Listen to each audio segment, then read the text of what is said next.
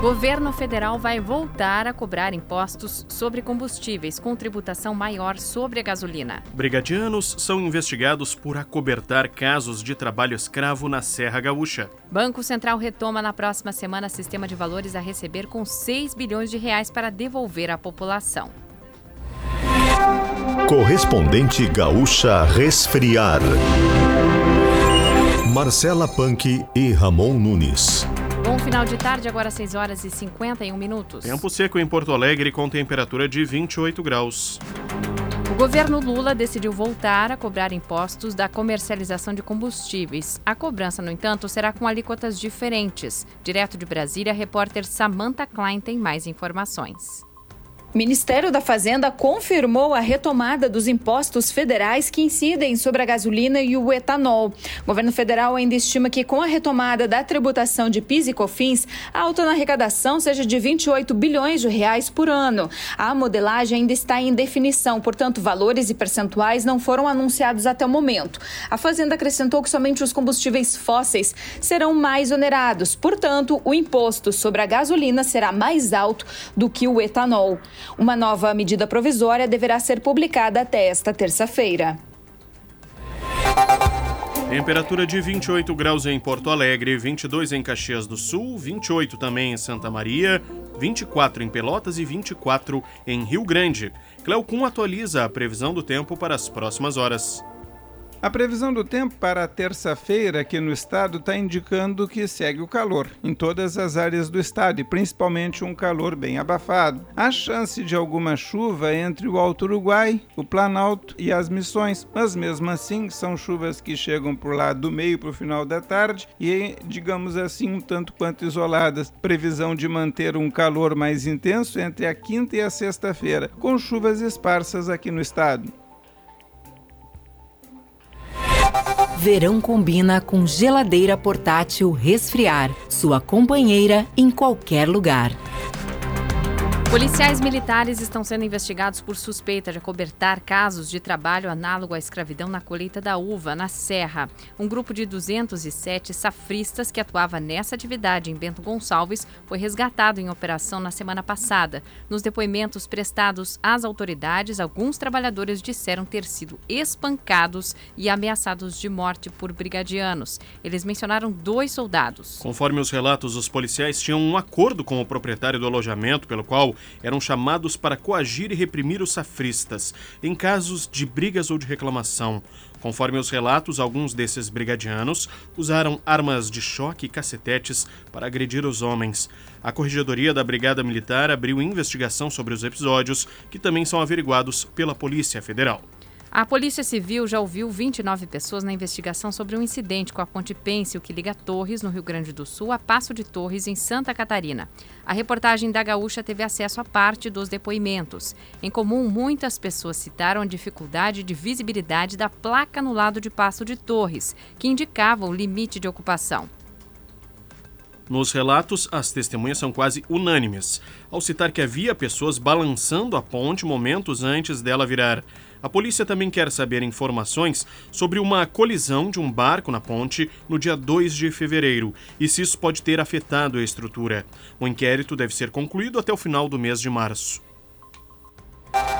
Trânsito. Acessos da capital pela rodoviária e pela Assis Brasil travam mais agora, assim como para quem busca a saída. A região do aeroporto também tem fluxo intenso, mas flui melhor. Terceira perimetral com vários pontos de lentidão, com destaque para o trecho norte-sul entre Dom Pedro e Augusto Meyer e depois ao longo da Salvador França. Para quem vai à Zona Sul, tem tranqueira desde a Nonoai até a Cavalhada com Otto Niemeyer. A Venceslau Escobar tem caminho mais livre. Ocorrência mais recente registrada pela EPTC foi uma queda de motociclista na Assis Brasil, sentido centro-bairro, próximo da Sertório. Com trânsito e Antâmbara. Ainda nesta edição, mais 80 pessoas são denunciadas pelos atos golpistas de 8 de janeiro. Contribuinte que optar por declaração pré-preenchida ou PIX vai receber antes a restituição do imposto de renda. A Resfriar é a maior fabricante de geladeiras e climatizadores automotivos do Brasil. Acesse resfriar.com.br e conheça todos os produtos. Serviço.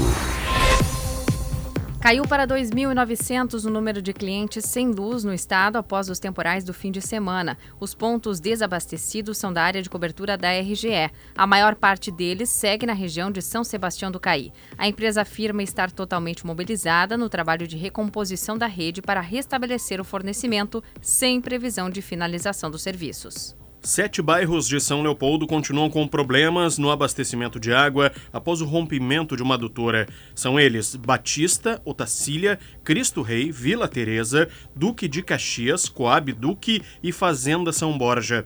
De acordo com o Serviço Municipal de Água e Esgoto, o restabelecimento pleno do serviço deverá ocorrer até o início da tarde de amanhã. Caminhões-pipa deverão ser enviados para as regiões afetadas. Agora em Porto Alegre, 28 graus, 6 horas 56 minutos e meio. O sistema de valores a receber do Banco Central será reaberto para consultas a partir de amanhã às 10 horas da manhã. O sistema será reaberto em 7 de março. Estão disponíveis cerca de 6 bilhões de reais de valores esquecidos por 38 milhões de pessoas físicas e até 2 milhões de pessoas jurídicas. Nessa nova fase, o site tem uma sala de espera virtual e consulta de valores de pessoa falecida. O Banco Central faz um alerta para golpes, afirmando que o único site onde será possível fazer a consulta e saber como solicitar a devolução dos valores é o valoresareceber.bcb.gov.br. Os valores são de contas corrente ou poupança encerradas com saldo disponível, tarifas cobradas indevidamente, entre outras.